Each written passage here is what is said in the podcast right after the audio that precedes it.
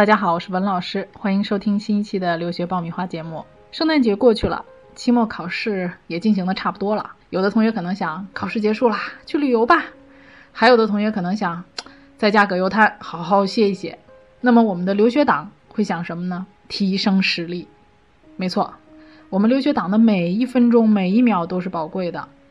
那么今天我就给大家讲讲如何更好的利用寒假这短短的黄金三十天。提升和包装自己。你还在为选校焦虑？你还在为文书苦恼？爆米花留学工作室二零一八年申请开始招生，从业十年以上的留学导师全程亲自办理，贴身指导，帮你成功迈入国外名校。联系我们，请关注微信公众号“留学爆米花”。获取留学资讯，免费留学答疑，收听专属于你的留学公开课，大家都可以关注微信公众号“留学爆米花”。现在最可怕的事情是什么呢？就是你会发现，比你聪明、比你有实力的人，比你还努力。当你觉得你可以歇一歇的时候呢，你仔细看看周围的人还在学习。尤其是寒假，大家认为都该休息的时候，基本上在这个时间段里面是大家。超车或者说学渣逆袭变成学霸的一个好机会，留学党呢，你需要在这个时间段里好好的做一个留学计划。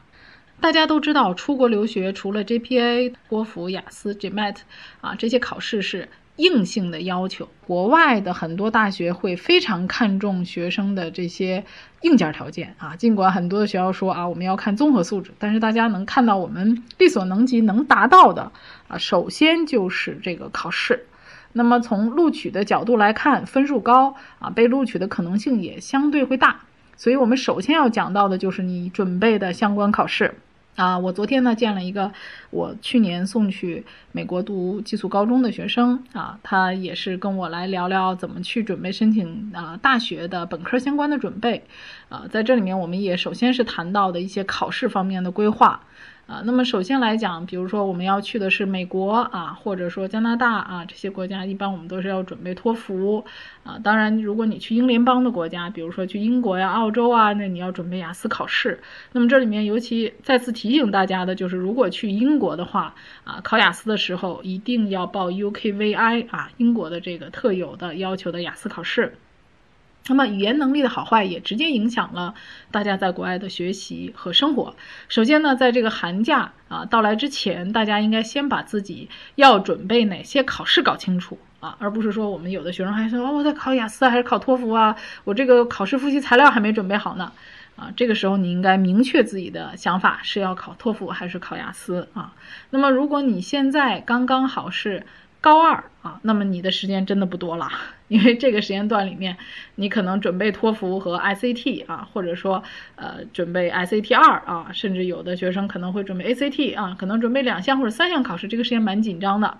那么，如果你是大二的学生的话呢，啊，这个时间就比较宽裕了啊。像我今天上午有一个我们呃在国内读本科的学生，他是准备出去读研究生的啊。他是在呃高中毕业的时候就跟我见过面啊，就是想我给他做一个读硕士的规划，所以我们也是一直在沟通和联系当中。那么他在这个时间段里面已经考了第一次的托福了啊，这个托福没有上过什么培训班，第一次就考了八十多分，哎，挺好的。所以我们说，在你放寒假之前你已经有了一次托福成绩了，这样在你寒假做规划的时候呢，就非常有目标性。比如说，听说读写四项啊，你该在哪一项有侧重性的啊去做一些呃深入的一些学习啊，而且这个呃自己也比较有信心啊，因为他才上大一嘛啊，所以我觉得大家如果可能的话啊，能尽早的去在寒假之前有机会的话去考考托福，哎，这也是一件很好的事儿啊。呃，如果说你在寒假的时候呃。还不能够考托福，那么就利用这段时间好好的复习啊，比如说背背单词啊，然后多刷刷题呀，啊，这个都是在寒假这个时间里面有一段集中的时间可以学习，是非常高效的。那么如果说你是大三的学生的话，那如果你还没有准备考试的话，就非常紧张了，因为在下个学期可能就马上。到二零一八年的九月份，你上大四的时候就要提交申请了。那这个时候，你如果去美国的话，要准备 GMAT 或者 GRE 啊，要准备托福，时间就会非常非常紧张。所以这个寒假对你来讲就非常非常的重要啊。所以根据不同的呃时间点。啊，大家要知道自己去提交申请的一个时间节点，根据这个时间节点来倒推，看自己要准备哪些考试啊，并且提前的准备好报名的考试时间啊。大家一定要注意，要把考试的这个名报上，不要等到说我学完了我再去报名，因为你学完之后你去报名的时候，发现你报名可能还要再报两个月或者三个月以后的考试，所以先把考试报上啊，然后自己有一个时间的节点，那么这个节点就能够督促你。高效的啊，有效率的去学习。除了刚才我们提到的硬件的啊这些条件以外，呃，我们还有这个申请的材料啊，申请材料这也是非常关键的。那么寒假期间呢，我们就可以啊仔细的、充分的了解一下自己过去的经历啊，比如说我们要准备个人陈述、简历啊、推荐信啊，然后还有一些呃。比如说有学艺术的啊，你还可以准备一些作品集啊，所以在这个时间段里呢，你可以把自己的经历啊、自己的一些想法整理一下啊，整理成一些文字。那么如果说发现哎自己在哪些方面还有所欠缺，或者说考虑的还不成熟啊，那么这个时候把自己的思路提前理清，那么在后面的时间里，比如说二零一八年的暑假，我们可以说再继续的来完善自己。我们一项一项的讲啊，比如说个人陈述。那么个人陈述呢是非常关键的啊，比如说我们申请奖学金呐，还有这个申请的专业啊，这个在你的 PS 里面会非常明确的体现出来，你自己的一个职业规划，或者说你自己的一个学术目标，在 PS 里面都是非常能够体现出来的。比如说你为什么选择这个专业啊？你过去做过哪些事情啊？想来实现你自己的这些想法，那么你现在呃。对于自己的未来有哪些具体的一步一步的规划？而你现在的这个留学，在你人生规划当中是哪一个阶段？那么你拿到这个学位之后啊，你打算啊未来自己从事什么样的工作，或者说做出一个什么样的事业？所以大家可以嗯提前的在脑子里模拟一下啊，把它形成文字啊。那我觉得这个时间段里是大家一个深入思考的这样的一个过程。嗯，那么大家在这个时间段里还可以去好好的研究一下学校啊。那么这个前提就是我刚才说到第一个啊，就是说考试已经准备的差不多了啊。那我这段时间里面，我有余力的情况下呢，还干什么呢？就是说脑子里面构思一下这些文书，然后研究一下大学。那么在跟大学的沟通当中呢，也不是一味的就说啊我有多么多么好，我们讲的匹配适合。那么就是说你要了解这个学校他喜欢什么样的人啊，他这个专业。能给你带来什么？你能给这个学校带来什么？啊，所以说大家是一个相互的关系。那么你在这个专业当中，你认为你自己最突出的亮点和能力是什么？这些都是打动美国教授的东西啊，尤其是你的 GPA 或者说你的专业课非常突出的情况啊，这个也是可以在你的 PS 里面去突出的。那么第二个呢，就是很重要的一个推荐信。那你像我啊，前天。回来的这个美国学生啊，我就跟他讲，你这个时间段里回去，你就要物色你的推荐人了，因为他在二零一八年的九月份就要提交申请了。如果你在二零一八年九月份的时候，你才开始找推荐人，这个时间就来不及了啊！你一定要提前的去准备这件事儿。怎么去准备呢？首先你要物色几个推荐人，那么你物色到推荐人之后呢？你要有意识的跟推荐人加强紧密的联系，尤其是国外的一些老师，很多学生他可能对你都没有什么印象。那么你在物色到说，嗯，这个老师人品不错啊，会跟我说好话啊，我在他课上成绩也不错，那你就要加紧找机会啊，可能我提前半年我去 push 这件事情，比较多的接触啊，然后给老师，哎哎留下一个非常好的印象啊，然后能帮老师做点事儿啊，然后在合适的时间里面。把你想让老师给你做推荐人的这件事情抛出来啊，而不是说现抓现用。那你突然间跟老师说，老师我想做推荐，老师之前对你一点印象都没有啊，所以说大家要提前的去准备这件事儿啊，包括如果有机会的话，可以跟老师做一些科研啊项目啊，或者说能够获得一些奖励，参加一些比赛，这些都是非常好的机会啊。所以说推荐人这一块呢，大家要提早的去物色啊，然后。如果可能的话呢，也跟老师提早的沟通一下啊，自己推荐信的一些内容啊，这样老师呢也做到这个心里有数。一般推荐人的话是两到三个人啊，那么这个推荐人呢通常会选择你的课业老师啊，一般是两封，也就是说专业方面的。那么还有一封是综合表现方面的，比如说你去实习啊，找一个实习单位的推荐人啊，这个也是可以的。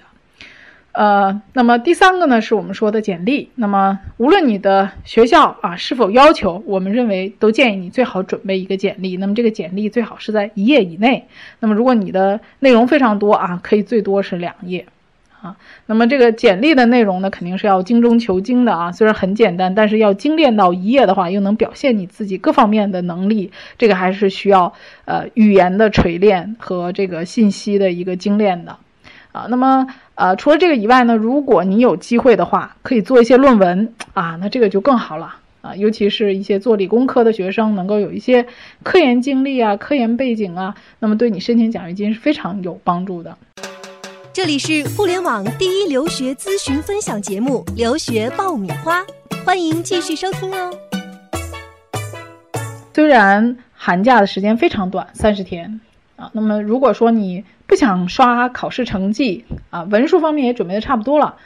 怎么包装自己呢？有的学生可能想说，我包装一下自己。OK，那么这三十天大家还可以去参加一些社会实践活动。那么社会实践活动呢，也是在留学申请中占了很大的作用。比如说，如果你是个本科生，你可以利用寒假的时间去实习。那么发现，就是很多大的公司，其实在年底的时候都非常的忙啊，往往在春节前后的时候呢，他们会大量的招收一些实习生。比如说四大，一般他们在春节前后啊，招收实习生的名额要比夏天的时候，呃，暑假的时候招收的多。所以大家可以关注一些这。些啊比较大的公司的一些招聘的信息啊，呃，另外呢就是有一些，比如说年龄低的啊，我可能在很久很久以后，呃，才会出去读啊本科啊，或者说读研究生，可能我现在只上小学或者只上初中，那么大家还可以利用这个假期的时间呢，哎，出去啊参加一些呃，比如说插班啊，比如说新西兰，新西兰的季节跟我们是倒着的，他们的二月份是开学的时间，那么我们中国二月份正好是